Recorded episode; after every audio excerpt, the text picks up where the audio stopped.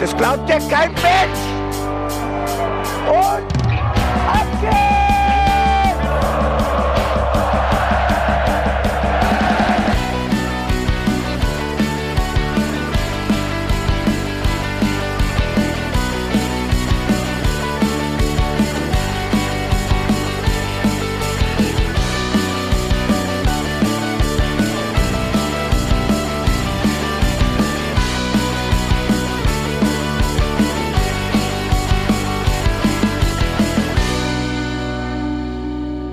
Hallo und herzlich willkommen zum Hinterhofsänger Talk. Heute zur letzten Folge der Saison zum Auswärtsspiel beim BVB. Mein Name ist Benedikt Engelberts und ähm, ich nehme natürlich nicht den Podcast alleine auf. Ich habe einen Gast und ich möchte ihn gerne mal kurz vorstellen.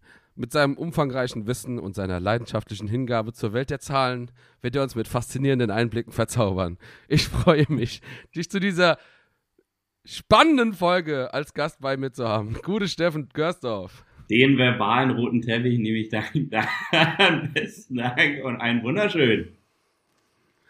Ach, du, was ein Wochenende, oder? Äh, war was? ähm, ja, es gab Momente, äh, äh, die den Kreislauf in Bewegung brachten. Äh, nicht nur in einer Hinsicht, und, sondern in vielerlei Hinsicht. Das war schon der Hammer. Ja, aber Bundesliga, dritte Liga, äh, zweite Liga, es gab überall Dramatik. Also ich habe so ein Wochenende in Fußball Deutschland schon sehr, sehr, sehr lange nicht mehr in Erinnerung gehabt. Ja, äh, das vermeintliche böse Wort Produkt Bundesliga oder Fußball erste, zweite, dritte Liga äh, hat mal richtig geliefert. Also aus Fansicht, äh, der Herzlife Kasper war bei vielen, glaube ich, mit im Spiel drinnen. Mhm. Und vor allem, also dieses Wechselbad der Gefühle. Also ich hau gleich das Phrasenschwein voll mit Mützen. Äh, trotzdem, also Platzstürme hier, äh, da Meisterfeiern äh, vermeintlicher Art oder Aufstiegsfeiern, um dann doch in allerletzter Sekunde es komplett aus der Hand zu geben oder wie beim HSV wieder das All-Inclusive-Paket Relegation äh, einzuchecken. Wahnsinn. Ja, und äh, der HSV kopiert sogar noch Wien Wiesbaden, die, die das am Tag vorher auch schon gemacht haben. Eigentlich hätten sie ja merken müssen, okay, wir warten, bis die Spiele vorbei sind. Nein, alles egal. Also, ähm, ich denke mal, äh, wir sind alle entschädigt worden für eine, für eine Saison, äh, wo es mit der WM vielleicht nicht ganz so äh, toll war mit dieser langen Winterpause, aber das Finale war definitiv geil. Ne, Thema Nachspielzeiten genau. war ja schon wieder auf WM-Niveau. Elf Minuten, sag ich bloß, ja. Ja, ja. ich meine, wir haben es in Mainz ja auch erlebt mit einmal 15 Minuten. auch wenn das nicht ganz so schön für uns ausgegangen ist. Genau, lass uns doch nochmal direkt auf das Spiel in Dortmund gucken. Ähm, wir, wir quatschen einfach so jetzt ein bisschen ums Spiel, weil ganz ehrlich, äh, ich war ja als Teil von 1600 Leuten äh, im Fanzug nach Dortmund, was richtig geil war einfach auch nochmal so ein zusammenschweißendes äh, Gefühl, so ein, so ein Ding. Äh, ganz ehrlich, wir, ähm, wir haben so Bock gehabt. Wir standen mit gefühlt 2000 Mainzern am Bahnhof. Es haben, waren noch Leute da, die, glaube ich, nicht mit in den Zug gegangen sind, die einfach nur geguckt haben beim Einsteigen. Es war einfach geil. Und dann 8000 verkaufte Karten in Dortmund. Äh, ja, aber ich sag dir, bis wir im Stadion waren, Steffen, ich sag dir, bis wir da waren, das war schon wieder das größte Drama. Der Zug sollte eigentlich direkt am Signal Iduna Park halten. Mhm. Was ist passiert? Es gab eine Gleisstörung oder äh, in Anführungszeichen Gleisstörung. Keiner weiß, was da war. Ähm, ja, und deswegen mussten wir am Hauptbahnhof aussteigen, wurden umgeleitet. Und dann standen wir eine geschlagene Stunde kurz vor der U-Bahn und die haben uns nicht reingelassen. Wir kamen äh, kurz nach Viertel nach eins, 20 nach eins oder so, ja, nicht ganz so spät, aber so Viertel nach eins würde ich sagen, waren wir da am Bahnhof und hätten quasi direkt zum, ba äh, zum Stadion fahren können. Und wir standen da eine Stunde und ich war froh, dass ich um kurz vor drei im Block war. Und der Block war natürlich dann, äh, also komplett eh überfüllt, weil ich habe das Gefühl, in Dortmund haben die das mit den, mit den Leuten, die Blöcke springen, auch nicht so unter Kontrolle. Äh, der halbe äh, Sitzrang Dortmunder über uns, also krass einfach. Das ist so, so ein, ja. Also, Organisation war vielleicht nicht ganz so geil, hätten wir besser machen können. Aber das ist ja nicht äh, Mainz Schuld oder Dortmunds Schuld, sondern das ist, äh, ja, also ja, Dortmund, also Stadt Dortmund und Polizei und sowas. Ja, ist, Steffen, ich, wie hast du denn das Spiel geguckt? Ja. Also ich muss auch mal äh, mit einhaken. Also zwei Punkte. Ja. Also es ist ja nicht das erste Bundesligaspiel, was in Dortmund abgehalten wird. Ne? Mhm. Und eigentlich war auch allen Beteiligten klar, okay, es könnten tatsächlich alle Fans kommen zum Stadion. Jeder, der ein Ticket bekommen hat und vielleicht on top noch drei mehr. Es könnte total faszinierend sein, dass allen bekanntes Wanderspiel angepfiffen wird und äh, dass man entsprechend auch sicherstellt, dass alle pünktlich hinkommen. Und ich sag dir, das ist das nicht das erste Mal. Ich habe das auch schon äh, miterlebt, weil ich ein bis zweimal in Dortmund auch vor Ort war. Ähm, bei allem Hohn, äh, das zum Beispiel über Elversberg gerade ausgeschüttet wird, die die zweite Liga aufgestiegen sind, dass die angeblich noch nicht mal einen Bahnhof äh, da haben. Ich wette, die kriegen das besser geregelt, dass es da keinen Stau gibt, wenn die großen Fanscharen einfallen auf dem Dorf. Und ähm, Fingerzeig an Dortmund, da könnte man mal was machen. Ja? Und sei es mehr Shuttle-Service einrichten, damit eben Hauptbahnhof und Co. nicht überfordert sind an äh, solchen Spieltagen. Ähm, selber äh, habe ich es vom Sofa aus verfolgt, weil ich hatte ja eigentlich den Plan, noch in die alte Försterei zu kommen. Das war da mit den Tickets auch nicht so leicht, aufgrund der Kapazitäten und des Interesses, äh, dass alle gefühlt da sein wollten und ich keinen Bucherpreis am Stadion zahlen wollte. Und daher konnte ich mir das komplette Drama zu Hause vom Sofa ausgeben. Konferenz, ich bin nervös, die drei Minuten vor Anpfiff ständig noch zwischen den Kanälen wieder, weil es natürlich überraschend keine Schalte Dortmund Mainz versus Union Bremen gab, sondern nur die Meisterkonferenz und die normale, wo du denkst, ich habe die normale Konferenz angemacht und dann war die erste Minute Wolfsburg gegen Hertha. Ich dachte, wollt ihr mich verarschen? Ja? Wen interessiert denn dieses Nackenspiel? ja? Zack, wieder raus, ähm, dann rein, erstmal die ersten 20 Minuten bei Dortmund gucken, ob irgendein Wahnsinn vonstatten geht. Okay, da kommen wir ja gleich noch drauf zu sprechen. Das war auch ein gutes Bauchgefühl, warum ich da erst dranhing, weil ich wusste, okay, die haben dann in der Konferenz, das hatte auch einer berichtet, nicht einmal nach Köpenick geschaltet, wo ich wusste, da ist mal richtig was los auf dem Feld. Äh, Stimmung war natürlich sensationell. Und dann wieder immer im Switch. Äh, was passiert in der alten Fürsterei? Was passiert im Westfalenstadion? Und dann ganz spät habe ich mal nach Köln geguckt. Sagen wir so. Ja, ja, okay. Also hast quasi das komplette Drama mitgenommen, Mhm. hast es dir eingesogen, kein Spiel richtig geguckt, dafür alle ein bisschen, so wie sie es Überall gelitten. ja. Ich kenne das, ich kenne das auch, wenn man zu Hause sitzt. Ähm, gut, ich meine jetzt zum Beispiel gestern die Zweitliga-Konferenz. Also ähm, ich habe dann einfach irgendwann die Konferenz angemacht, weil es sind so viele Tore gefallen. Das war irgendwann nicht mehr, nicht mehr übersichtlich. Ähm, aber sehr gut. Das heißt, du hast ja schon mal zu allen Spielen wenigstens ein bisschen was zu sagen. Das ist sehr gut. Ähm, genau, was mir noch einfällt, was ich eben noch erwähnen wollte, ähm, was äh, mit der Organisation von den Dortmundern und äh, um, im Stadion drumherum, da ist mir ein bisschen was negativ aufgefallen. Und zwar Stadion-Durchsagen, ähm, also hier Nobby Dickel, der, der Kultstadionsprecher. Gut, ich meine, wir haben unseren eigenen Kultstadionsprecher, also darf ich eigentlich nicht so laut sagen. Ähm, Erstens, es werden keine ähm, Spielernamen gesagt, die Tore geschossen haben. Keine Ahnung, ob die Dortmunder da irgendwie äh, also so dünnhäutig sind, dass sie das nicht vertragen können, dass man weiß, wer das Tor geschossen hat. Zweitens, äh, es sollte in der 75. Minute eine Durchsage geben, wann unser Zug fährt und vor allem, wo unser Zug abfährt, weil der ähm, nach der ersten Umleitung war klar, äh, dass das vielleicht nochmal passieren kann. Ja, gab's nicht. Es gab keine Durchsagen, nix und wir sind einfach blind quasi zum Bahnhof gelaufen. Es, es hieß, es, es gibt für uns extra geschlossen als Gruppe U-Bahnen, die gestellt werden. Es war komplettes Chaos nach dem Spiel, aber da werden wir nachher nochmal drauf zurück, äh, zurückkommen. Ich habe noch eine Meldung, die wir ansprechen müssen, bevor wir dann wirklich ins Spiel starten. Ähm, Johnny Burkhardt hat es leider schon wieder erwischt. Äh, der hat sich irgendwie, ähm, ja, das Training äh, hat da wohl nochmal zu einer Verletzung geführt, muss nochmal operiert werden und kommt erst in der ersten Hälfte der nächsten Saison zurück. Das ist so bitter für den. Ähm, ja, es ist, kann einem echt nur leid tun. Äh, ich hoffe wirklich, dass er es dass schafft. Ich hatte schon zwischendrin äh, Spekulationen im Internet gelesen, die irgendwas von Karriereende gesagt haben oder so, ähm, weil es ja so eine mysteriöse Andeutung von Bo auf der Pressekonferenz gab, dass es, dass es eine offizielle Pressemeldung geben soll. Ähm, ja, also wir drücken ihm die Daumen, dass er schnell wieder fit wird ähm, und unser Spiel Toll, toll, toll. Ja. Sagt Talent ohne Ende natürlich, das ist unbestritten. Äh, man muss auch realistisch sehen, wir haben da glaube ich schon sehr oft drüber gesprochen, eben weil er permanent mit Verletzungen zu tun hatte. Der Verein es auch schon immer wusste, dass er im athletischen Bereich so viel drauf tun musste. Sie ja mit ihm sogar damals so ein Sonderprogramm gemacht haben, schon in der, in der zweiten Mannschaft, dass er mehr Athletik trainiert hat und bei Spielen Ja, ausgesetzt hat. Ähm, ich wünsche es dem Spieler, dass man ihn so individuell wie möglich da betreut und zurück in den Profibereich führt, wenn er da nochmal anknüpfen kann. Er muss ja keine Weltkarriere nehmen, aber mit diesem Talent eine Profikarriere zu absolvieren, wäre ihm zu wünschen.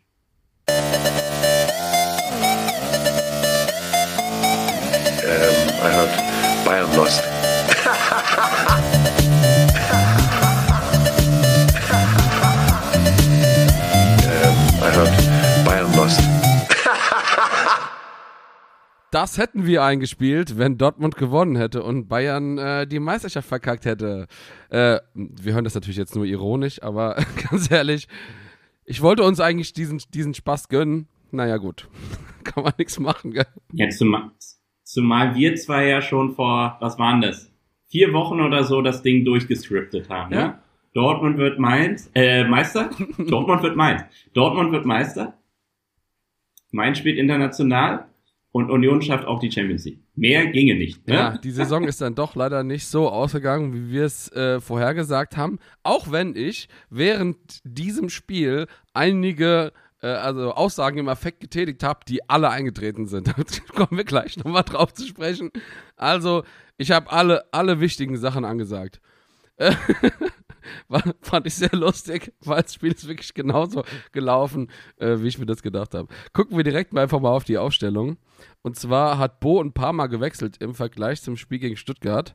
Ähm, da Costa, Barkok und Ingwatzen sind rausrotiert. Dafür kamen Aaron, Hanke Olsen und Lee. Und das hat dazu geführt, dass Cassie als Rechtsverteidiger gespielt hat. Wir haben uns vorm Spiel gefragt, äh, spielt jetzt äh, Cassie auf der Halbverteidigerposition links, was er ja diese Saison auch schon häufiger gemacht hat, äh, und äh, Fernandes auf der rechten Seite. Aber ich glaube, Bo wollte nicht ganz so sehr die Stabilität von der Dreierkette irgendwie brechen, weil die in den letzten Wochen ja doch sehr anfällig war, äh, weil da immer wieder rotiert wurde und letzte Woche hat ja auch Korda gespielt, also ich denke, dass wahrscheinlich das der Grund war. Oder hast du irgendwelche Anmerkungen, ähm, äh, was vielleicht der Plan gewesen sein könnte, Steffen?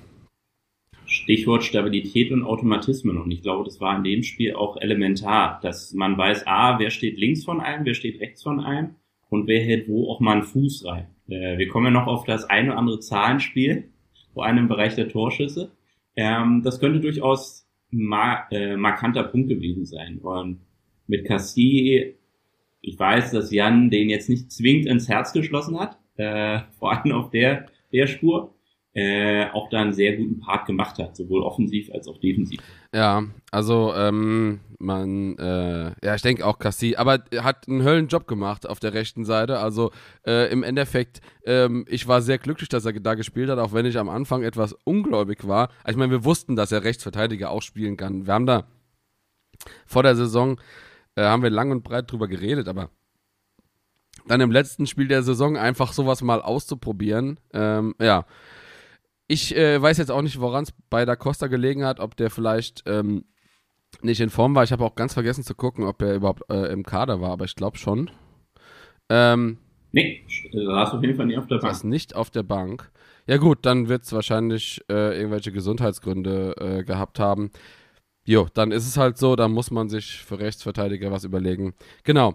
Ähm, starten wir einfach direkt mal Volley in die Partie. Und ähm, also, als ich, als ich im Stadion das gesehen habe, dachte ich mir so, okay, das geht ja gut los. Die Dortmunder drücken und äh, haben dann, ich glaube, innerhalb von den ersten zehn Minuten schon drei richtig dicke Chancen. Also ich habe auch nochmal reingeguckt, so wie es auch so in den letzten Wochen lief bei Mainz, was die Gegentore anging. Ne? Also es hat ja vor allem zuletzt richtig nochmal gescheppert. Bisher hat man eine wunderbare defensive Saison auch gespielt, was die Gegentore anging. Und dann kassiert man einfach in den letzten fünf Spielen 15 Ja, Gegentore. jetzt inklusive Dortmund. Mhm. Richtig. Und äh, toi toi toi, da waren wenig Standard-Gegentreffer mit dabei. Das hat auch einen äh, Effekt. Aber wie gesagt, was Dortmund da richtig losgemacht hat, du kannst ja auch mal gleich nochmal berichten, wie das auch dieses Wechselspiel von den Rängen war, weil mir wurde auch berichtet, so eine intensive Stimmung war schon lange nicht mehr oder vielleicht sogar noch nie, ähm, was das für einen Effekt hatte. Und dass es halt Mainz vielleicht diese ersten neun Minuten auch brauchte, um mal klarzukommen, die ersten zehn Minuten, äh, um reinzukommen in die Partie. Weil wiederum ich mir dann denke, okay, jetzt haben die dreimal so einen Druck gemacht, die Dortmunder, vielleicht müssen sie jetzt selber auch mal einen Cooldown machen, weil sonst überpacen sie. Ne? Ja. Das Stadion peitschte sie nach vorne, da kannst du dich fast nicht gegen wehren als Spieler auf dem Du Platz. wirst getrieben. Dann hast du halt aber dein Tor nicht gemacht und musst dann aber auch sagen, hör zu, Jungs, wir müssen davon 80 Minuten jetzt noch liefern. Wir können nicht permanent so anrennen und wir brauchen nur ein Tor, wenn wir hinten dicht ja. halten. Das ist halt Was sich da nicht so Ja, ist natürlich ein, ein, äh, ja, ist ein richtiges Problem. Also, ähm, du hast schon, du hast schon recht. Also, das war krass. Also, was ich, äh, was ich an Stimmung da die ersten 10, 15 Minuten von Dortmund, äh, sag ich mal, mit kleinem Mo Ausnahmemoment, wo der Bayern Führungstreffer fiel, da so in der zehnten Minute rum, da hat man einen kurzen, kurzen äh, Dip gehabt im, äh, in der Stimmung. Aber was, was die Dortmunder, äh, die nach vorne gepeitscht haben, ihre Mannschaft, also wir haben teilweise, wir standen relativ weit hinten im, im Stehblock und wir haben die Kapos nicht verstanden. Die mit Megafon da standen. Und so. also es war so dermaßen laut. Also wir haben, wir haben natürlich auch Vollgas gegeben und äh, ich habe mir auch von Leuten sagen lassen, die das Spiel äh, äh, im TV geguckt haben, dass wir zu hören waren, aber also wahrscheinlich eher hinten raus, würde ich jetzt mal behaupten, als die Dortmunder Fans dann nicht mehr, nicht mehr ganz so laut waren. Ähm, also, das war wirklich eine ohrenbetäubende Atmosphäre und ähm, ja, ich, ich gebe dir da schon recht. Also wahrscheinlich, die Mannschaft hat einen Moment gebraucht. Aber ich habe eigentlich schon auch nach wenigen Minuten gesehen, ähm, wir hatten ja auch schon Entlassungsangriffe. Also ich meine, die Dortmunder haben natürlich mega gedrückt, aber du hast gesehen, unsere Mannschaft geht in die Zweikämpfe rein, die wollen das Spiel gewinnen. Die, die spielen hier nicht einfach, die stehen hier nicht Spalier, sondern äh, die gehen richtig in die Zweikämpfe rein. Und ich habe eigentlich schon nach, nach sehr wenigen Minuten gemerkt, dass das heute kein langweiliges Spiel wird, weil Mainz richtig dagegen hält. Obwohl, obwohl sie halt vielleicht viel defensiv spielen, aber sie halten dagegen. Also du kannst auch von Mainz 05 nicht erwarten, dass sie auswärts in Dortmund, erst recht bei so einer äh, Partie, wenn es geht, auch noch 60% Beisitz haben äh, und Dortmund hinten rein. Genau. Ne? Es ist weder die Spielanlage von Mainz noch äh, deren primäres Ziel für diesen Tag. Ja, natürlich. Und also, ich meine, in Dortmund sowieso, ähm, ich meine, ich, wir haben es ja in der letzten Woche gesehen, die Dortmunder hätten ja eigentlich, die letzten Wochen, sag ich mal so, haben wir es gesehen, die Dortmunder hätten ja eigentlich vorgewarnt sein müssen. Gegen, gegen große Mannschaften, gegen Mannschaften, die wir eigentlich nicht schlagen sollten, da, da spielt Mainz halt gut. Und gegen Mannschaften, die halt vielleicht mal nicht in Form sind oder um den Abstieg mitspielen, da spielt Mainz halt auf demselben Niveau wie die. Und deswegen, sag ich mal, ist ein, ein klassisches Spiel von Mainz in Dortmund gewesen. Kontern, deswegen vielleicht auch eine etwas defensivere Aufstellung mit, äh, mit, mit äh, Stach, äh, Barrero und äh, Chor quasi äh, als Mhm. Sechser und eigentlich nur Lee und Onisivo vorne drin. Ähm, ja, aber also ich sag mal so, äh, die, die Dramatik des Spiels, die, die kam dann ja quasi. Also die Dortmunder Drangphase ging vorbei. So. Und ähm, ja, Mainz hat dann ein, zwei Entlastungsangriffe. Ähm, eine, eine Schusschance von, von Fernandes, die, die eigentlich nicht zu nennen ist. Ich, ich habe nicht mal gesehen, dass es überhaupt abgefälscht war. So. Ich habe auch dreimal hingucken müssen. Und dann, und dann stehe ich im Block und sag, pff, ich habe das Gefühl, gleich fällt ein Tor. und ich, ich habe eigentlich ursprünglich Onisivo als Torschützen angesagt, ähm, aber hatte auch vorher schon ein paar Mal gesagt, heute ist der Tag von Hanke Golsen. Wirklich. Oh. Und äh, ganz ehrlich, welch besseren Tag könnte er sich aufheben für sein erstes Bundesligator, oder? Also, Geile Nummer. Also, mal Replik. Also, die ersten Minuten, es waren so mega genial, weil du hast so richtig gemerkt, es war wie ein Boxkampf, aber nicht warten, sondern man hat die ersten Schläge mal gesetzt. Und da fand ich beeindruckend bei Dortmund erstmal, äh, das war so ein erster Entlastungsangriff von Mainz. Und dann kommt Emre Can aus dem Zentrum raus und flackte den Mainzer mit Ball einfach um. Und dachte ich, krass, hat's Dortmund wirklich verstanden, was hier auf dem Spiel steht und wie man das anpackt.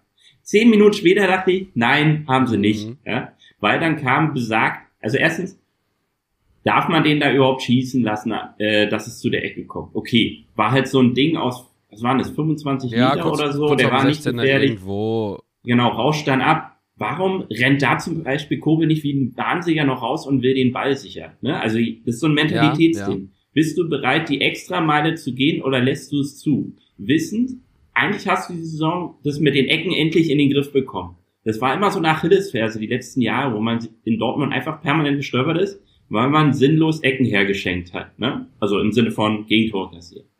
dann stehen die eigentlich sogar gut. Ja, die haben äh, Aller am ersten Pfosten stehen gehabt, wenn das Ding hoch reinkommt auf den ersten Pfosten. Scheinbar hat man Aller aber auch keine Mission gegeben, wenn der Ball flach reinkommt, was er dann zu tun hat. Weil er steht dann also so sensationell dämlich im Raum. Er macht Kobel die Sicht zu, sogar wahrscheinlich noch körperlich den Weg, geht aber auch nicht den Schritt so hin an den ersten Pfosten, dass er einfach ein zweiter Pfosten ist und wie ein seelenloser Stahlbolzen damit der steht. steht. Der steht ja? wirklich, also es ist, es ist wunderschön zu sehen, äh, weil er steht, wie gesagt, dem Torwart im Weg, aber er stellt sich nicht dem Mainzer in den Weg. Wenn er, wenn er einen Meter weiter nach vorne geht, dann kann Hanke Olsen gar nicht mehr köpfen. Der, der, der, der Kopfball und, und, Hanke Olsen läuft irgendwie an, an drei, vier Dortmundern vorbei, die alle wie, wie angenagelt im 16er stehen und köpft ihn, keine Ahnung, auf Kniehöhe rein. Also ist wirklich. Richtig. Und ich sag dir, diesen Moment hättest du im Stadion erleben müssen. Dieses, hä, der war drin? Das, das, das war super uneinsichtig, die Situation schon. Das war keine Situation, aus der man jetzt normalerweise ein Kopfballtor macht. Und dieses, hä, Moment, fuck, scheiße, die führen dieses kollektive, fuck, Alter, das wird heute Arbeit. So, und das ist das erste Mal, dass ich gedacht habe, oder wo ich, wo ich es bewusst, wo mir bewusst wurde, die Dortmunder haben dieses Spiel einfach unterschätzt.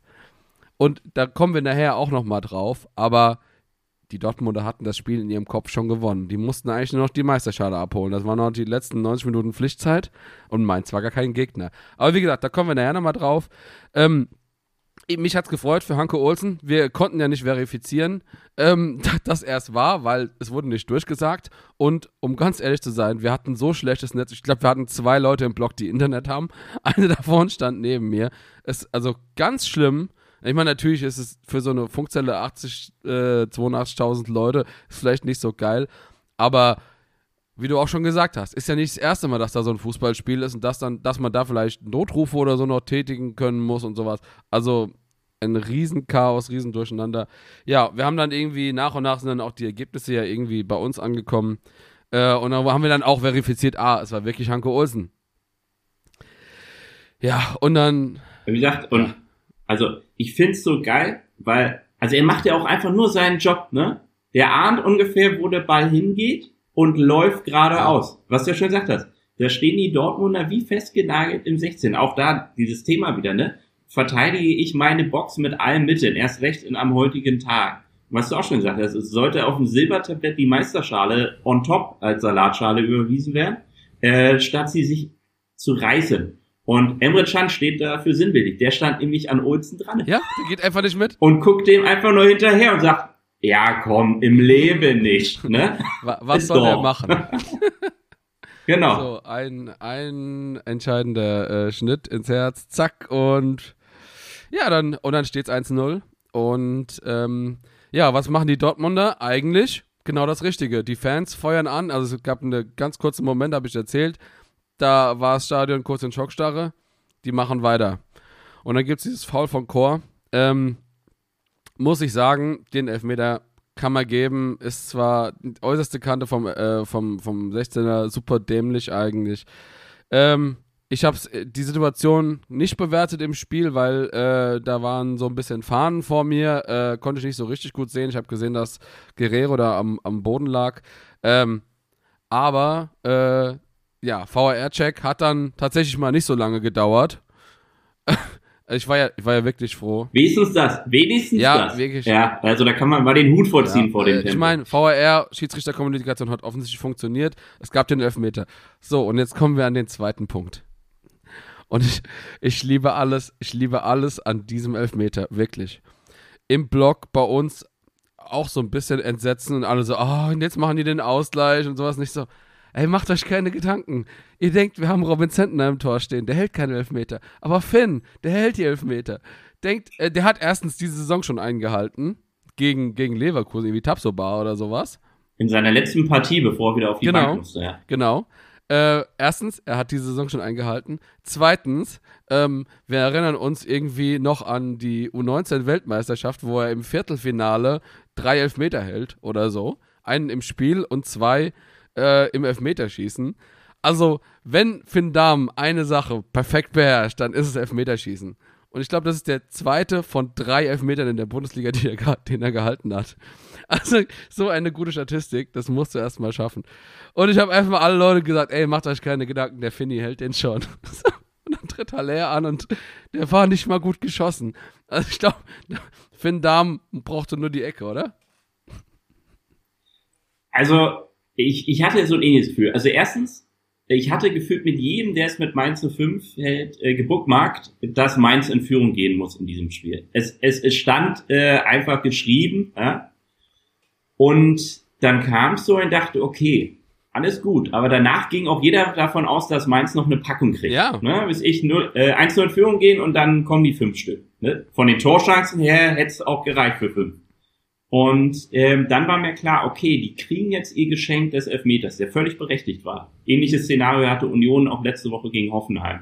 Die spielen zwar einen Ball, haut aber um, zu Recht Elfmeter.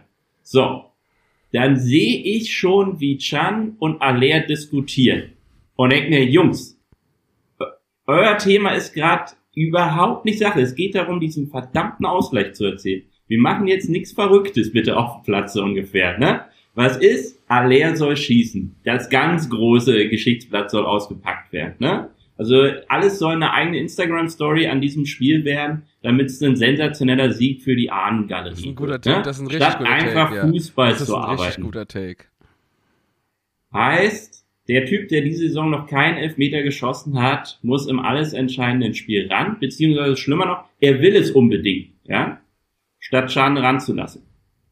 Zack, geht er hin und haut einen Elfmeter, also nichts gegen Finn Dahm, den lobpreise ich jetzt äh, sofort danach noch und in allen Hemisphären auch dieses Spiels. Aber so scheiße kann man nicht einen Elfmeter schießen in so einer Partie. Wenn er das Ding über die Querlatte zimmert, weil er auf Nummer sicher äh, oben schießen will, alles gut. Wenn er wenigstens knallhart in die Mitte schießt. Aber dieses halbgare, halb hoch, Halbspur im Tor, das ist eine Rückgabe. Also er hätte ihn noch schwä schwächer gepasst, hätte dann wahrscheinlich komplett festgehalten, in den Rucksack einpackt für den Darm und wäre damit in die Kabine gegangen. Als- als- ja? So schlecht war der Als, geschossen. äh, als Memorandum eingepackt und an die Wand gehängt. Genau, richtig. In Mainz ausgestellt als Witz der Woche, dieser Elfmeter. Äh, nächsten Karnevalsinne. Nein, aber ganz ehrlich, so kannst du es äh, nicht machen. Und dann Finn Darm. ja, Überragend. mega, Also- mega, definitiv. Du weißt, in dieser Partie darfst du dir eigentlich keinen Patzer liefern, weil sonst alle auf dich vermeintlich einprügeln. Mhm. Ne? Äh, die lassen den zweiten Torhüter ran, äh, spielen die, äh, schenken die Mainzer das jetzt her. Er hätte dieses Ding mit als Rucksack genommen auf jeden Fall, wenn er sich einen Bock leistet. Was macht er? Er spielt ein sensationelles Ich würde Spiel. behaupten, das beste Spiel Inklusive- seiner Karriere, wenn es nicht schon das WM-Finale, äh, EM-Finale gewesen wäre. Aber ganz ehrlich, Also gegen den Ball ganz großes Tennis. Und ich sag's auch, als ich dann sah, shit, es steht der Finn Dahm im Tor, ist mir noch klar geworden, das wird nicht. Weil Zeltner ja auch gesagt hör zu, die Bahnschranke äh, hätte den vielleicht gar nicht gehalten. Wäre in- in der andere im anderen Eck gewesen. Und dann hätte das dafür gereicht. Aber Finn Dahmer drin, da musst du auch sagen, hör zu, wir haben beide gescoutet. Dem Stürmer sagst du ja dann auch mal was oder sprichst an. Das ist der jüngere, agilere Torhüter, der springt wahrscheinlich durch. Bitte schieß höher oder ganz hoch ins Eck. Ja? Oder wenigstens doll in die Mitte, aber nicht so. ich finde, ich finde tatsächlich, ähm, das, das, das trifft tatsächlich sehr gut. Ähm, ich, ich glaube, ich habe es ja eben schon mal gesagt, die, die Dortmunder, die waren nicht darauf vorbereitet, dass sie dieses Spiel noch schießen müssen, äh, schieß, gewinnen müssen. Ich meine, Terzic hat zwar irgendwie gesagt, ja, es war eine ganz normale Trainingswoche und dies, das, Ananas, aber in den Köpfen von den Leuten, von den Fans, von den Spielern, das war ein, ein, ein Given. Die, die, die wussten, dass sie gewinnen und dass sie die Meister, me- dass sie danach Meister sind. Und das, äh, diese klassische Dortmunder Hochnäsigkeit, äh, äh, äh, also Hochnäsigkeit hört sich falsch an. Ja, wa- wahrscheinlich ist es das im Endeffekt, aber dieses, ähm, ah ja, komm. Nenn's ruhig Ja, Arroganz. Arroganz, ja, genau. Ähm, und das, das fällt denen jedes Mal wieder auf die Füße. Also ich habe das Gefühl, ähm, wir, wir kommen auch Thema noch mal auf, äh, gleich nochmal auf das Thema Resilienz, ähm, was ja schon in unserer, in unserer Folge äh, zur U19-Meisterschaft äh, mit Benny Hofmann, der ja auch äh, Dortmunder Trainer war, äh, schon viel äh, ja, äh, thematisiert wurde. Ähm, also die Dortmunder werden ja auch dazu erzogen, quasi, dass sie keine Widerstände über, überwinden müssen. So, ist halt das Problem, wenn Mainz dann so ein Widerstand ist und wenn dann so ein Van Damme sich halt leider nicht nur nicht blamieren will, sondern er will sich noch empfehlen für einen potenziellen neuen Arbeitgeber. Und das ist genau das Thema. Finn Dahmen hat ein Spiel abgerissen. Ähm, ich hab's, also ich hab mir gestern Spaß gemacht und ich dachte, komm, du liegst irgendwie Pfingsten auf der Couch, guckst du dir mal an, was die ganzen Stadion-Vlogger gemacht haben. Und hab mir die, die Reaktion von den Dortmundern angeguckt ähm, von den ganzen Leuten äh, und wie sie alle gesagt haben, so, Alter, was ist das für einer? Keiner kennt Van Damme, natürlich in der Bundesliga. Ich meine, Mainz ist ja eh ein Verein, den keiner interessiert, äh, der keinen interessiert. Ähm, und, und dann so, Alter, was für eine Maschine. das ist einfach so geil. Wir Mainzer wissen es einfach seit Jahren und ich, Babyface kennt jetzt jeden. Ja, und ich habe ich hab vom, äh, vom Podcast ähm, nochmal kurz ein bisschen mit Jan gequatscht ähm, und wir haben auch gesagt, wie krass wäre Finn Dahm bitte, wenn er nach der U21 EM einfach Stammspieler gewesen wäre. Wenn er jetzt äh, anderthalb Saisons auf oder zwei Saisons auf dem Buckel gehabt hätte. Stell dir mal vor, was das für ein Tier wäre. Der hätte, selbst wenn der Vertrag ausgelaufen wäre, also wahrscheinlich wäre er nicht ausgelaufen, der wäre verlängert worden, aber wir hätten den, keine Ahnung, für 15 Millionen an, an Liverpool oder so verkaufen können, weil alles ein Bäcker-Scheiße ist gerade. Irgendwie sowas. Also wirklich, ich glaube, der hat das Potenzial und Mainz hat dem leider ist ein bisschen versaut, äh, seine, seine Karriere äh, da auf der Reservebank. Und äh, es freut mich einfach, dass er diesen goldenen Abschluss, trotzdem, dass er wieder ein Spiel äh, nicht ohne Gegentor äh, vollbracht hat, wie, wie leider jedes diese Saison. Aber es freut mich persönlich so stark für ihn, dass er seine Zeit in Mainz vergolden konnte in seinem letzten Spiel mit so einer Mörderleistung und mit Abstand Spieler des Spiels, oder? Absolut, also äh, mit weitem Abstand. Also auf In äh, Unisiro müssen wir natürlich noch zu sprechen mhm. kommen, aber trotzdem ähm, was du schon zu Recht sagst, dass es eben nur zwei Gegentore waren, ist vor allem sein Verdienst, nicht der der Abwehr. da kommen wir auch noch im Detail drauf. Ähm, und ich glaube auch, äh, oder ich bin weiterhin überzeugt, dass Damen zu einem Verein gehen wird, der vor Mainz 05 in der Tabelle steht, äh, als dass er nach hinten sich orientiert. Also wenn die Vereine halbwegs auch die Augen offen haben, anders als Fans auch, äh, sehen die, glaube ich, die Qualität bei diesem Spieler. Wenn nicht, egal wohin es geht, äh, ich wünsche ihm maximale Erfolge. Er hat sich das dann hoffentlich, nee, nee, nee, andersrum. Er hat sich das erkämpft, weiterhin Profitorhüter bei einem Bundesliga oder vielleicht sogar sehr ambitionierten Zweitligaklub zu sein. Äh, ist so oder so eine Bereicherung. Ja.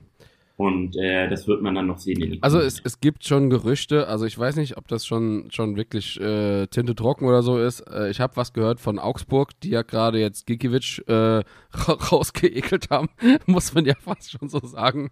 Ähm, ja, also er wird seinen Weg machen und ich glaube, ähm, ja, es, es gibt genug Vereine, die demnächst äh, vielleicht einen neuen Torhüter brauchen. Ähm, ja, er wird seinen Weg machen und äh, ich freue mich einfach, äh, dass er diese Zeit bei uns in Mainz verbracht hat und dass wir so viel Spaß an ihm hatten.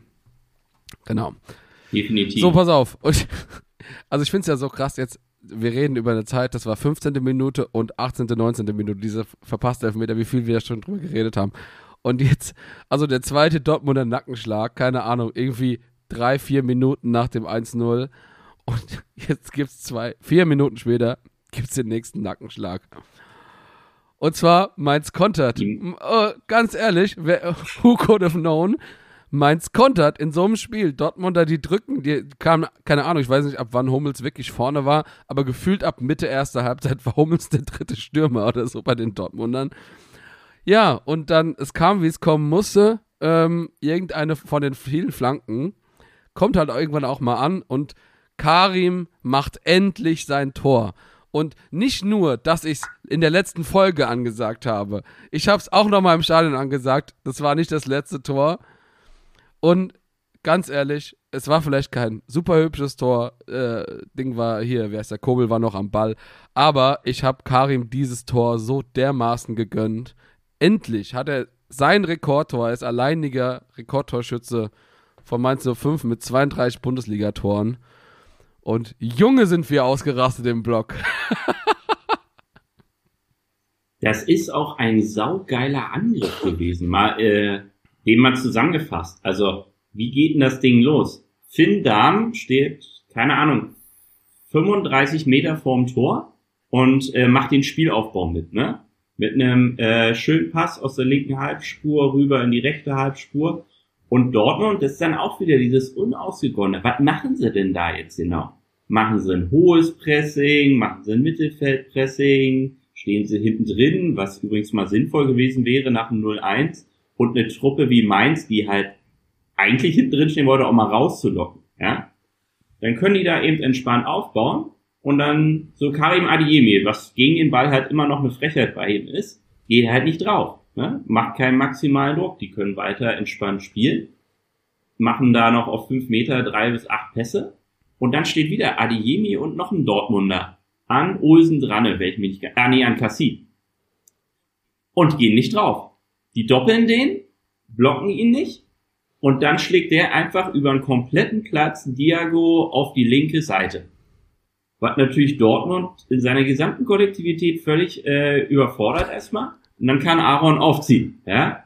Und dann macht's Dortmund erstmal clever für den Abschnitt, weil, was du schon gesagt hast, Hummels unterwegs als dritter Stürmer stand in dem Moment auch so in diesem Niemalsland so zwischen, was mache ich eigentlich hier? Ja?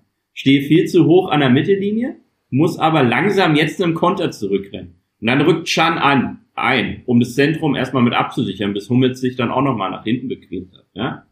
Und dann macht es eigentlich ganz gut. Wolf stürmt noch raus und es wird wieder so ein Millimeter, um diese Flanke eventuell noch abzuwehren. Aber was denn? Also ich weiß nicht mal, ob das von Unisivo als gewonnener Zweikampf zu werden ist. So knochenfrei, wie der da am 5 aber, Meter steht. Aber wirklich, ja? das war ja lächerlich. Also ich weiß nicht, der hat rechts und links zwei Meter Platz. Genau. Und da stehen so unsere Grannen. Chan und Hummels, ne? Wo ich dann auch dachte, nimm du ihn, ich hab ihn sicher oder was galt denn da nee, jetzt? Nee, nee, nee, ich glaube, die wussten gar nicht, dass da überhaupt eine Flanke kommt. Die, die waren null darauf vorbereitet, dass da irgendein Spieler kommen könnte und Karim hat sich ja so locker, der stand ja vorher noch, ich weiß nicht, wer noch mit dem Sturm war, ich glaube, es war Stach oder so. Ähm, die, die stehen zu zweit im Strafraum, als die Flanke kommt und Karim bleibt einfach kurz stehen, lässt sich zurückfallen und läuft einfach zwischen die beiden Spieler, die genau. gar nicht aufgepasst haben die Magie des sich Lösens und da perfekt aufführt. Vor allem, Chan macht noch einen Schulterblick, sieht, dass Unisivo einfach läuft und keiner an ihm dran ist und sagt sich, no fucking way, ich bleib hier stehen. Der ja? Lee ist nicht so mit. gut, die Flagge kommt niemals an. Niemals! Den gucke ich weg, ja. Und vor allem, wie gesagt, also Chan muss ja nur einen Schritt nach hinten gehen oder wenn er da stehen bleibt, hochspringen, um die Flanke zu klären. Und was macht er? Guckt aufs Tor. Super. Wenigstens live dabei, wie er reingeht. Herzlichen Glückwunsch. Und Hummels natürlich auch. Steht halt hinten, weil du richtig gesagt hast, Stachy hinter ihm noch, lauerte am zweiten Pfosten. Meinetwegen auch okay, aber dann muss einer Verantwortung übernehmen im Zentrum. Und da denkst du dir, okay, 23 Minuten, zweimal Pen nimmt, übernimmt die Verantwortung, aber bleibt am Gegner dran ja, dann kannst du es auch gehackt legen. Ne? Es ist halt, ist halt wirklich krass. Also ich meine, die Dortmunder hatten viele, ähm, viele Angriffe in, in der ersten zwei, aber ich, ich sag dir, ich habe dieses Stadion, ich habe noch nie 80.000 Leute so laut schweigen gehört, wie nach diesem, wie nach diesem Tor. Also ich meine, das, das ging ja dann hinterher noch mal ein bisschen, also kurz vor dem, kurz vor dem 2-1 war das, war das teilweise auch noch mal so, wo, wo, du einzelne Leute gehört hast, aber dieses Stadion, also, das war wirklich ganz kurz war Trauerstimmung, weil die wirklich dachten so, scheiße, was, was passiert hier? Und, und die meinte einfach 115 Prozent, 120 Prozent, einfach nur voll laut gewesen. Und wie gesagt, ich hab, wir haben es hardcore gefeiert, dieses Rekordtor von Karim, dass es endlich fällt. Es war irgendwie, es war irgendwie auch wie, wie Hanke Olsen erstes Bundesligator. Es musste ein geschichtsträchtiges Spiel sein, wo sein geschichtsträchtiges Tor fällt. Das hat er sich aufgespart. Und also wirklich, kann man wirklich.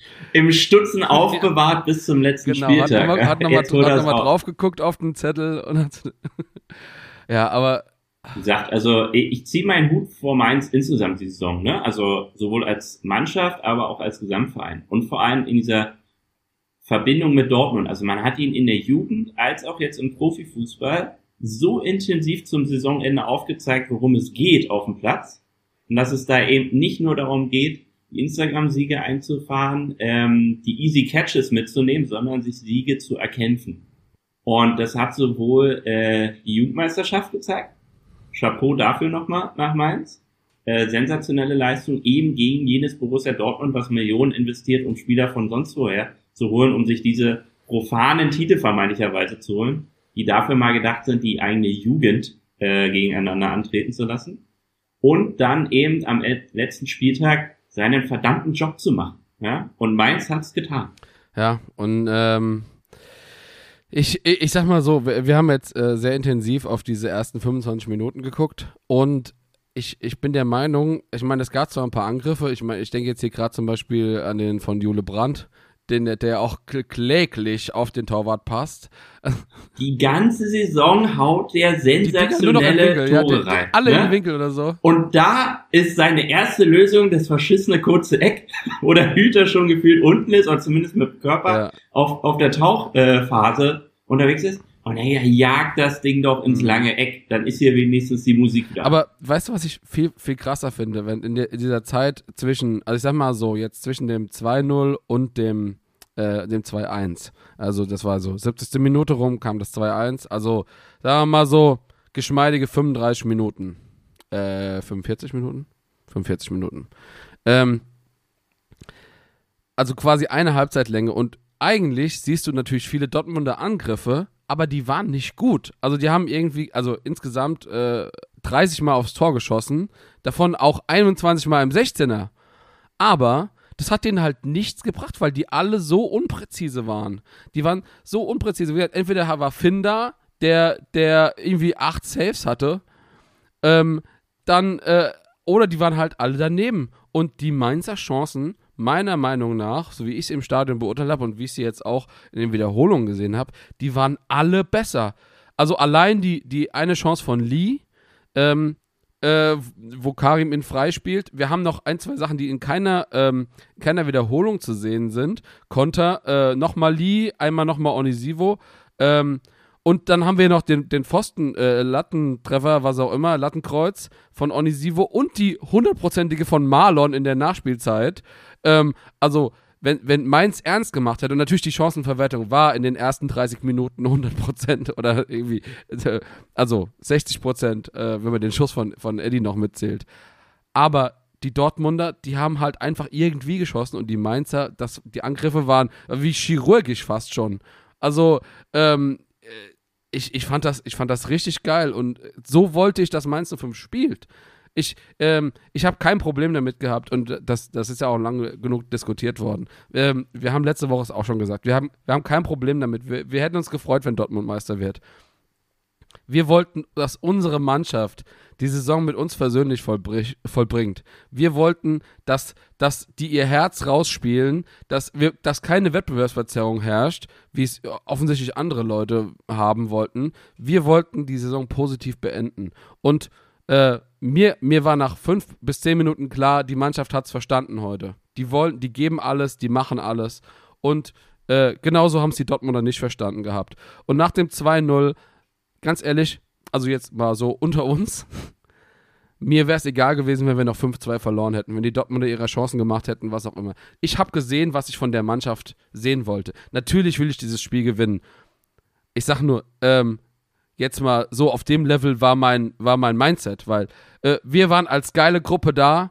Ähm, ich hätte auch die Meisterfeier mitgenommen. Ganz ehrlich, ich bin einer von den Leuten, die offensichtlich anecken, weil sie sagen, okay, wenn ich ins Stadion gehe und ich bin schon mal da, wenn eine Meisterfeier ist, dann will ich mir die auch angucken. Es tut mir leid, dass ich dann kein richtiger Mainz-Fan bin. Ich bin nicht da für die Meisterfeier. Ich, Sieht man nicht so oft in Mainz-Seite, schade, deshalb. Äh, ganz ehrlich, also da, da gab es Diskussionen auch bei uns in der Twitter, in der Twitter-Gemeinde. Es tut mir, es tut mir leid, wenn es offensichtlich äh, nicht den Zeitgeist von euch trifft äh, oder den, was auch immer, aber ist auch egal. Auf jeden Fall, ich habe gesehen, was ich von der Mannschaft sehen wollte. Ähm, wir haben die, wir haben die Chancen auf dem Fuß gehabt, Dortmund mit 4-0 oder so, äh, gegen Dortmund mit 4-0 in Führung zu gehen. Und äh, es hat mich ein bisschen erschüttert, dass es wirklich bis zur 70. Minute gedauert hat, dass Dortmund da so ein Tor macht. Absolut. Also erstmal, äh, Damen haben wir schon gelobt, man muss auch mal Gregor Kobel loben. Erstens, wie der den den Arsch gerettet hat in dieser Partie, auch die gesamte Saison über. Äh, wirklich nochmal einen riesigen Schritt voran gemacht nach seinem äh, Wechsel aus Stuttgart. Dann was du auch sagst, also es waren halt hochkarätigste Chancen, die Mainz noch hatte. Ja? In der zweiten Halbzeit, vor allem kurz nach Wiederanpfiff, äh, hast du die Dinge auf dem Fuß, kannst schon den kompletten äh, Nackenschlag vollführen. Dann hast du, was du richtig gesagt hast, kurz vor Feierabend äh, das Ding wieder auf dem Fuß. Und Kobel als auch Metall äh, sorgen dafür, dass es nicht dazu kommt. Dann, und da bin ich so ein bisschen im Zwiespalt, weil ich habe mir auch nochmal die, die Chance von Dortmund angeguckt. Das waren schon richtig gute, aber in der Endausführung nicht. Den einen von Hummels, wo ich mir denke, ah, der lasst den durch. Der kommt Stimmt. entweder direkt rein, weil es eine Das Freistoßflanke gesehen ist, und da waren noch zwei oder Aller, Leute, der direkt dahinter ja, steht. waren noch zwei Leute hinten. Und er, er und er klärt das Ding mehr, als dass es aufs Tor bringt. Ähm, und diverse weitere Chancen, wo es einfach dann an der Qualität fehlt, muss man sagen, oder der Konsequenz, diese Qualität auch auszuspielen. Weil es waren dann, was du auch sagst, die waren nicht mit Überzeugung aufs Tor gebracht, sondern nur irgendwie. Und trotzdem. Und äh, wir hatten im Vorfeld äh, ja kurz gesprochen, jetzt äh, droppe ich die mal.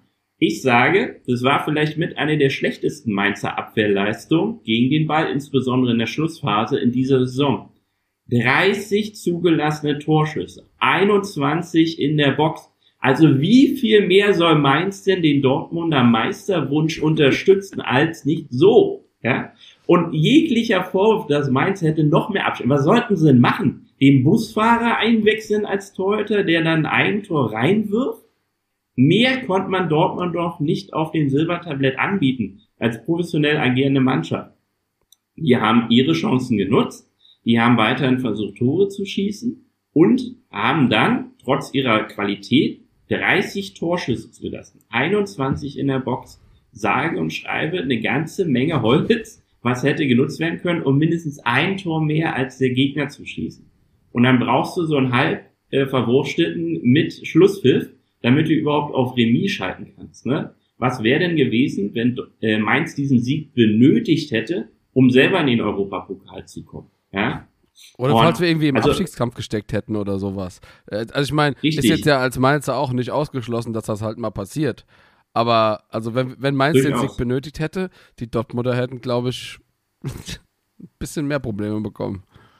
Deshalb, und wieder hat man, wie gesagt, so sein eigenes Ding auf Platz gebracht, äh, abgesehen von den allerersten Minuten. Danach war es dann halt so ein Sturmlauf, aber für mich auch, also man war dann halt auch blind unterwegs phasenweise, locker eine halbe Stunde, was du ja schon meintest, ne? Die hatten permanent irgendwie so Abschlüsse und Momente, aber da war nichts nach gefühlt Dortmunder Manier. Und für mich ist immer so der Indikator, wenn der schnellste Spieler auf dem Platz, Endrit Can mit knapp 34 kmh ist, dann weißt du, dass du deine schnellen Jungs nicht ins Spiel gebracht bekommen hast. Ne? Erstens Adiemi nach 14 Minuten runter dann für Reus, weil es auch eher eine Nicht-Performance äh, von ihm an dem Tag war. Aber das heißt auch, dass er 40 Minuten als Waffe nicht ins Spiel reinkam, wie er sein äh, konnte. Und dann musst du ein beruhigendes Momentum haben. Und entweder ist das ein riesiger Lerneffekt, diese Partie, für den Verein, als auch die Mannschaft insgesamt, die halt nächstes Jahr wieder an den Start geht. Mein erster Gedanke war, das war ein immenser Rückschlag, aber kein Rückschritt. Das müssen sie dann bloß in die äh, Realität auch noch ummünzen in Dortmund. Aber ansonsten, ja, äh, wenn du so oft noch zum Abschluss kommst, da hast du es halt selber verhauen. Nicht der Gegner, der dir nicht noch mehr angeboten hat. Ja, alles andere wäre gewesen, man macht's Torbereiter von Mainz. Ähm, andererseits, alle anderen Bundesligamannschaften geliefert an einem Tag, bloß halt eine. Ja, und das ist halt, das ist halt wirklich genau das. Alle Mannschaften haben geliefert. Die Kölner haben geliefert äh, gegen die Bayern. Äh, und äh, eine, der, eine der Durchsagen, die Nobby dann äh, gemacht hat im Stadion, war das 1-1. Und du hast, äh, ja, wieder kollektiv ein Aufatmen gespürt. Ähm, Dortmunder haben auch, also man muss wirklich jetzt mal der Mannschaft sagen, die letzten zehn Minuten haben sie ja noch mal krasser forciert. Also da, da hatte Mainz ja wirklich zwei Entlastungsangriffe. Der eine war der von Marlon und äh, irgendwie noch ein anderer, der irgendwie ins Nichts geführt hat. Aber ansonsten war ja wirklich nur Dortmund im Mainzer Strafraum. Gesagt, die Abschlüsse halt vielleicht nicht besonders gut, aber ich dachte schon, okay, der Ausgleich fällt und dann passiert irgendwie so äh, Dortmund gegen Malaga irgendwie 90 plus 90 Genau. plus 3, 90 plus 4 und das ist ja auch Jetzt Santana bitte ja. Genau, und das ist ja, ich meine, ist ja tatsächlich auch, zwei Tore sind ja gefallen in der Nachspielzeit. Gut, ich meine, dass Haller halt bei dem einen Ding im Abseits steht, dumm gelaufen. da bewegt er sich einmal zu früh. Tolle Leistung, ey. ja, und also, Ich, ja, ich, ich, ich, äh, ich denke, ähm, im Endeffekt, die Dortmunder, die waren halt, äh, die waren halt noch nicht reif genug dafür, ganz ehrlich. Du, du siehst, äh, das ist, keine Ahnung, die ballern irgendwie drauf und es macht halt einfach keinen Spaß. Und im Endeffekt war es klar, dass dann, äh, also ich meine, es wurde durchgesagt, die, die, die Fans und alles war nochmal laut und sowas. Und wir, wir im Mainz-Block wussten, die Bayern machen noch eins. Also ich weiß nicht, ob die Dortmunder das genauso gedacht haben, aber mir war bewusst, dass dieses Spiel nicht 1-1 ausgeht zwischen Köln und Bayern. Und äh, im Endeffekt, was hat es acht Minuten gedauert, bis der Ausgleich kam. Äh, und äh, ja, dann war eigentlich auch klar, dass Dortmund also entweder jetzt noch also wirklich halt ein Wunder machen muss oder dass es halt einfach nichts wird. Ja, also das waren auch kuriose Szenen. Also Köln schießt den Ausgleich. Und sie stehen so lange, lange nicht mehr über ein Dortmunder Tor, äh, in dem Sinne Dortmunder Momentum gejubelt. Ja. Auf äh, der gegenüberliegenden Terrasse kam ein Kind rausgesprungen, meinte, Dortmund ist Meister! Und ich so, ruhig bleiben, ruhig bleiben. Auch die Bilder aus Köln, also erstmal, ich weiß nicht, ob man das hier darf, aber man kann durchaus mal Köln, äh, vor Köln den Hut ziehen, was die auch abgerissen haben in dieser Partie nochmal. Die haben es eben auch nicht hergeschenkt. Diese riesige Dortmunder Flagge im Kölner Block ist für mich ein Bild der Saison, ja. Und was du auch gesagt hast, krass, dass sie den Ausgleich schießen, für mich war auch klar, jetzt passiert noch mal was. Und den hat, ist ja so ein Tuchel-Move gewesen. Der bringt Goretzka, nimmt ihn zehn Minuten später wieder runter und bringt Musiala als Waffe wieder rein. Ach, das ne? habe ich gar nicht mitbekommen. Das, das habe ich gar nicht mitbekommen. Und ähm, da sagte ich mir, okay, die sitzen alles drauf. Was macht Dortmund in dem Moment? Halt nicht so viel. Ja, also sie suchen halt ihre Chancen, aber nicht mit der zwingenden Möglichkeit. Und es ist, lag in der Luft, es muss was Dummes passieren oder was Magisches und es passierte dann das Dumme in Köln und nichts Magisches äh, mehr in Dortmund, weil, wie gesagt, der Aller-Treffer dann nicht zählen durfte, äh, aufgrund von Abseits, völlig zurecht. Verdammter Videobeweis gegen Malaga eins. Äh, hätte es so nicht stattgefunden, wenn es im Videobeweis wo, wo, Wobei, wobei äh, der Schiri hat das von selbst abgepfiffen. Also der, der, ja, also, ja, der, genau, der war wirklich, also, also, ich habe selbst die Szene. Der war klar. Gesehen, der war eindeutig im Abseits. Also kein, kein. Also denk mir, Aller hat so lange Beine, die sind ungefähr 1,87 Meter alleine lang. Ja? Warum so früh? Du kommst doch noch hin in dem Moment. Nein, ähm, dann bezeichnet das äh, Niki Süle sich da dann äh, ein Herz nimmt, äh, wunderbar den Gegner aussteigen lässt und den noch reinschraubt, auch wenn er über acht Ecken äh, den Weg erst ins Tor findet und ausgerechnet den Finn Darm nicht halten kann. Ja? Und äh, dann ist es das Spiegelbild vielleicht diese Saison. Dortmund ist nicht in der Lage, die Meisterschaft zu holen aufgrund des Torverhältnisses, weil man nicht in der Lage ist, ein entscheidendes Tor noch zu erzielen. Ja? Man hat zu wenig Tore die Saison geschossen. Exakt eins. Ja? Und ob das jetzt gegen Mainz gewesen wäre oder zum Beispiel gegen Stuttgart, wo es Spiel 3-3 ja. ausgegangen ist. Da gab es so viele Spiele, Bochum, wo, wo Dortmund ja. dieses eine Tor hätte machen können. Äh, Bochum, genau.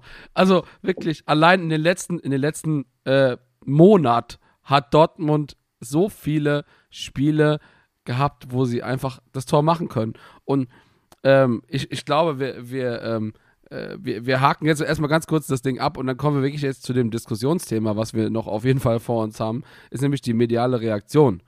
Aber, also, ich meine, es war klar, gut, die Dortmunder, dieses Süle-Tor, ich meine, der, der Schiri hat nochmal eine Gnadenfrist für die Dortmunder gegeben, hat nochmal gesagt, komm, eine Minute habt ihr noch und dann haben sie das, keine Ahnung, also dermaßen dämlich. Hummels hat, glaube ich, den Ball direkt Finn Dahmen in die Arme, äh, äh, ja, äh, ge geflankt und dann war es im Grunde vorbei.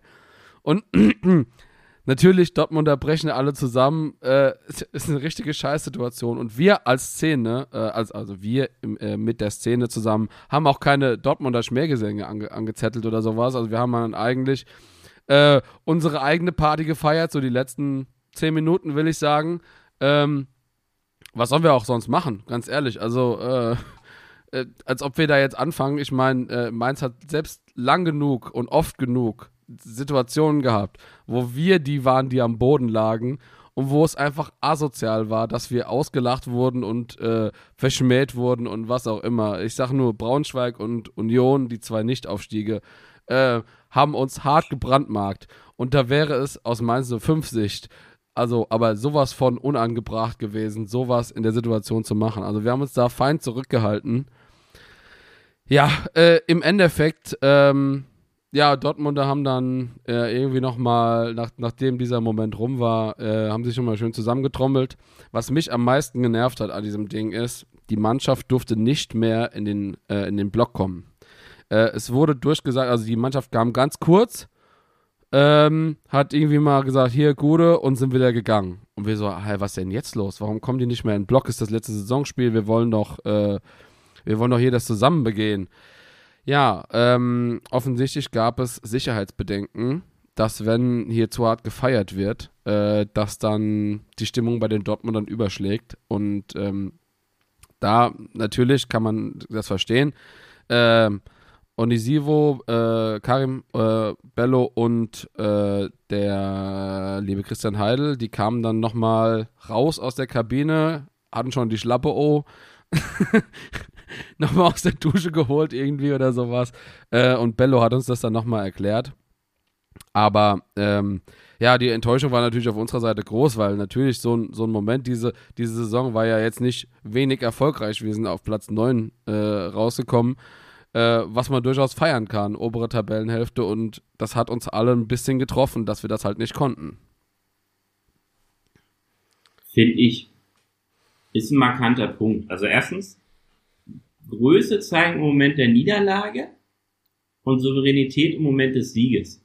Ist eine Sache, die mir mein Vater immer beigebracht hat äh, und mit auf den Weg gegeben hat, nicht nur in meiner Sportlerlaufbahn, sondern das gesamte Leben. Ähm, und das zog sich ja dann durchs ganze Spiel. Du hast ja mehrfach gesagt, es ist nicht mal der Name des Torschützen genannt worden. Und ähm, das ist dann vielleicht die Kirsche auf dem, äh, auf dem riesigen Scheißhaufen der Mentalität in Dortmund wenn man dem Gegner diesen Respekt nicht entgegenbringt, ne? unabhängig davon, was an dem Tag auf dem äh, Spiel steht. Und also diese Asozialität sich ja dann noch bahnbrach in den sozialen oder asozialen ja, Medien, äh, wirklich an dem Tag ganz ja. sagen könnte, wo ich äh, bei sowas immer eine klare Empfehlung gebe, den Rest des Tages Handy zur Seite legen, vor allem die, die aktiv etwas einbringen wollen, äh, weil da kommt nicht viel Gesundes bei rum. Und dann lieber mal schlafen gehen oder noch acht Bier trinken und dann noch so äh, Ja, umso aber Handy vorher ausschalten, bevor du noch acht Bier trinkst. Richtig, genau. Das ist das Wichtigste an dem Tag und fest verschließen. Und ähm, ich kann es von der Gesamtstruktur verstehen, dass sie sagen, hör zu, wenn die jetzt noch die Mainz, wenn es geht, sogar noch auf dem Platz feiern sehen, ne? dass das irgendwie einen negativen Impuls drauf hat, weil sich ja eigentlich alle in Dortmund auf einen Platzsturm vorbereitet hatten, allerdings in schwarz-gelb, um die Meisterschaft zu feiern. Und dann sagen, hm, naja, vielleicht, also vielleicht findet man als Mainz 05 dann nochmal einen Rahmen, spätestens zum äh, Saisonauftakt der kommenden Spielzeit, da was anzustarten. Ähm, wie gesagt, wäre was anderes gewesen, wenn Mainz sein letztes Spiel zu Hause gehabt hätte, Ja. äh, zwangsläufig. Unabhängig, wie es dann ausgegangen wäre. Aber ja, äh, Mannschaft und Fans eine Chance genommen worden, ja, und zwar sehr aktiv, weil man gesagt hat, hier, weil unsere, äh, weil wir unsere nicht zutrauen, dass sie sich im Zaum halten, dürft ihr keinen Spaß haben. Ja, ich glaube, ne? ich, ich, weil ihr habt ja, eine ich, bin Bombe. mir, ich bin mir tatsächlich, äh, Hm. ich glaube tatsächlich eher, es, äh, also, dass wir uns benommen haben, das war eigentlich klar von vornherein. Wir haben uns das ganze Spiel über benommen. Hm? Ähm, ich glaube tatsächlich, dass die Angst hatten, dass es dann zu Handgreiflichkeiten von den Dortmundern uns gegenüber Also kommt. das meine ich, genau. Also dass, dass die Dortmunder sagen, hört zu, wir untersagen euch hier äh, die gute Laune Ja, okay, äh, und den okay, Sprung in den Block, weil unsere äh, Stiernacken hier äh, keine Kontrolle über sich haben, weil es mal nicht so läuft, wie sie sich das wünschen. Ja. Ja. Also, Und das ist halt einerseits ein Armutszeugnis, ähm, andererseits umso souveräner, wie Mainz dann damit umgegangen ist. Sowohl äh, am Tag selbst, im Spiel, ähm, im Nachgang äh, der Dialog dann auch nochmal gesucht wurde von den Verantwortlichen mit den Fans. Und ja, ja. ziehe ich mal wieder meinen. Das, äh, das, das freut mich zu hören, äh, dass du das ähnlich siehst, weil, also ich sag mal, gerade auf Social Media ähm, haben wir ja, und also jetzt mal abgesehen davon, äh, wollte ich eigentlich nämlich darauf zu sprechen kommen. Ich meine, wir waren ja, ähm, wir waren tatsächlich noch relativ lange im Block. Unser Zug ist ja schon sehr pünktlich, so 18, 45, 19 Uhr abgefahren. Also wir haben einen richtigen Stress gehabt, wieder zurück zum Bahnhof zu kommen. Aber eigentlich wollten wir natürlich auch diesen Moment halt mit der Mannschaft haben. Und das gab so diesen, diesen Moment der Ungewissheit. So, und dann sind wir halt jetzt, sag ich mal, ob das jetzt clever ist oder nicht, kann man sich drüber streiten, aber halt nicht mit allen zurück zum Bahnhof, sondern haben uns halt äh, so schon auf den Weg gemacht, weil, äh, wie gesagt, wir wollten halt auf keinen Fall den Zug verpassen. Und äh, es waren auch genug andere Mainzer und äh, Leute schon draußen. Und was ich mir teilweise halt anhören muss, das waren wirklich immer nur Einzelfälle, also nicht von der großen Menge, aber Leute aus meiner Gruppe wurden angefasst und angepöbelt. Ähm, äh, ja, nur angepöbelt. Ähm, ich habe von anderen Leuten gehört, ähm, ja, dass, dass es zu, also fast zu einer Handgreiflichkeit gekommen wäre. Und da denke ich mir halt so, Entschuldigung, was ist denn los bei euch? Ähm, dann lasst halt eure Aggressionen an euch selbst aus. Aber ich finde dieses, und äh, ich habe es eben schon mal angesprochen, dieses Thema äh, Resilienz. Das ist so ein, so ein anerzogenes Problem bei den Dortmundern. Wenn man halt nie, also als Person, nie einen, eine Hürde überwinden muss, ob das jetzt eine persönliche Hürde ist, ob das irgendwas beruflicher Natur ist, was auch immer. Wenn einem alle Hürden genommen werden und alle Leute, natürlich schön, es wird schön kanalisiert, aber wenn man da nichts persönlich meistern muss, im wahrsten Sinne des Wortes, dann wirst du halt auch nicht Meister. Dann kannst du, dann kannst du halt nicht, äh, kannst du halt nicht hingehen und äh, gewinnst die, äh, gewinnst die Meisterschaft. Und ähm, ich finde es halt so lustig und das ist jetzt die zweite Meisterschaft, die zweite dieses Jahr, die wir den Dortmundern gekostet haben. Einmal, weil wir sie selbst gewonnen haben und einmal, weil die Dortmunder offensichtlich nicht darauf vorbereitet waren, dass Mainz Fußball spielen kann ähm, wo sie lange genug drüber Bescheid wussten, obwohl wir vielleicht jetzt keinen keinen Lauf hatten in der letzten Zeit. Aber ich finde diese, äh, ja, wie du, wie du es vorhin schon gesagt hast, Arroganz in, in Kombination mit, ähm, die Dortmunder haben, also, ich meine, ihr habt ja alle die Medienberichte wahrscheinlich gelesen. Ähm, die haben vor dem Spiel, hieß es doch schon, ach ja, keine Ahnung, 20.000 Leute da auf dem Dingsplatz in Dortmund, Public Viewing und dann gab es da eine Riesendiskussion und äh, hier 200.000 Leute bei der Meisterparade und ähm, über die Ticketpreise haben wir noch gar nicht geredet. Dass ich mein Ticket hätte verkaufen können für 800 Euro. Tut mir leid. Also ich möchte nicht wissen, wie viel Geld verbrannt wurde von Leuten, die Tickets gekauft haben. Erstmal und dann nicht ins Stadion kamen. Zweitens, die Leute, die dann trotzdem ins Stadion kamen, um sich dieses Spiel anzugucken. Also wirklich, das, ich würde behaupten, das ist ein, das ist ein äh, äh, fast ein sechsstelliger Bereich. Ein, ein, ein, Erlebnis war es ja trotzdem. Ja, natürlich. Und, ähm, Aber nicht das gescriptete genau. Disney-Abenteuer, äh, was da mit ja. einem Happy End zu Ende ja. geht, sondern eben mit der Realität. Wenn man halt nicht alles über ein gewisses Soll mobilisiert, kann man keinen Erfolg erringen im Profifußball. Und äh, es gab noch nie den Fall, dass einem eine Meisterschaft geschenkt wurde, sondern musste sie bis zum letzten äh, erkämpfen. Und alles in Dortmund hätte und musste darauf ausgerichtet sein, dass Bayern ein Spiel gewinnt. Ja, ja. Im direkten Vergleich. Ne? Also, nicht, also ich meine, das wäre halt ein, ja. Eine Sensation gewesen, wenn Köln das 1-1 gehalten hätte. Hätten wir sagen können, Wahnsinn, was für ein Mehl. Aber wir haben ja auch unseren Job gemacht und haben noch 3-2 gegen Mainz gewonnen. Was ein Drama. Haben wir schön im Museum dann daneben als Dauerschleife neben der Schale. Aber dann zu sagen, ja, nee, äh, das muss jetzt schon hier von anderen gemacht werden, damit wir was zu jubeln haben. Und dann auch noch dem Gegner, sowohl dem auf dem Platz als auch äh, den Fans, die äh, den Support liefern, dann noch anzukreiden, dass sie da ihr Job gemacht haben. Wahnsinn. Ja, und äh, das ist ja, da, da, sind wir wieder bei einem ganz großen Thema. Ähm, also offensichtlich ähm, haben Dortmunder oder auch andere aus der Bundesliga haben äh, die Hoffnung gehabt, dass Mainz und äh, also, im, also das Gegenteil halt bei den Kölnern, also da, Mainz schenkt das Spiel her und die Kölner geben halt alles und um halt alle Steine den Bayern möglichst in den Weg zu legen, damit die Meister werden, damit unbedingt Dortmund Meister werden kann. Aber ganz ehrlich, was, was ist das denn für ein Wettbewerb, wo du, wo du sagst, ja, nee, sorry, der einen Mannschaft wird es jetzt geschenkt, einfach nur damit es die andere Mannschaft nicht wird. Und ich habe so viele Diskussionen geführt über äh, wer hat's verdient, äh, wer hat was und dies und das. Und ganz ehrlich, meiner Meinung nach, wenn du es nicht schaffst, die Punkte am Ende zu holen, hast du es nicht verdient, verdient, Meister zu werden. Du erarbeitest dir die Meisterschaft über die komplette Saison. Und wenn dir hinterher 20 Tore oder ein Punkt oder was auch immer fehlt, dann hast du es halt einfach nicht verdient. Auch wenn dich noch so viele Leute lieber als Meister gesehen hätten. Auch wir. Auch wir. Aber dann hast du es halt einfach nicht verdient. Ja, dann sollen sie beim ESC antreten, das ist immer ein Fanvote. ja, genau. Ähm, und nicht in der Meisterschaft. Ich, ich fand, äh, also es gab ja auch viel Lustiges im Internet, ne? Also abgesehen von der Scheiße, die da ausgekübelt wurde. Ähm, und einer fand ich super, da wurde Watzke direkt zitiert. Ah, ja. ähm, es sollte in der nächsten Zeit niemand mehr mit Solidaritätsthemen kommen. Meins Doppelpunkt, okay. weißt du? Ja. Das ist halt keine Sozialveranstaltung. Hier werden keine Geschenke verteilt. Was äh, unterm Strich meins trotzdem tat wird. Sprachen über 30 zugelassene mhm. Torschüsse. Ja ähm, mehr geht dann halt auch nicht. Und das ist es halt. Also Sie können ja gerne bei der TV-Rechteverteilung mehr den kleineren Verein zuschustern, ähm, statt zu viel von sich selbst zu verlangen. Vielleicht hat dann Mainz irgendwie mal äh, einen Torjäger oder Dortmund vielleicht einen Nachwuchsspieler drinne, der noch was erreicht, ne? Oder ermöglicht oder erzwingt kurz vor Schluss. Vielleicht gewinnt dann die kleineren Clubs auch öfter gegen Bayern München, wenn die sich noch andere Spieler mit leisten können, weil sie eben mehr aus der TV äh, rechte Verteilung bekommen, als es eben derzeit Dortmund und die Bayern tun. Auch das Thema Investorengeld, weil da der Bärenanteil eben auch wieder nach Dortmund und München voreingegangen wäre, plus zwei, drei andere. Es ist ja nicht so, dass der dicke Geldbatzen in Mainz runtergefallen wäre. Ja.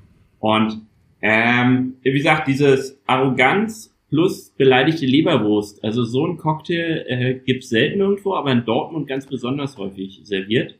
Und das fängt auf allen Ebenen an.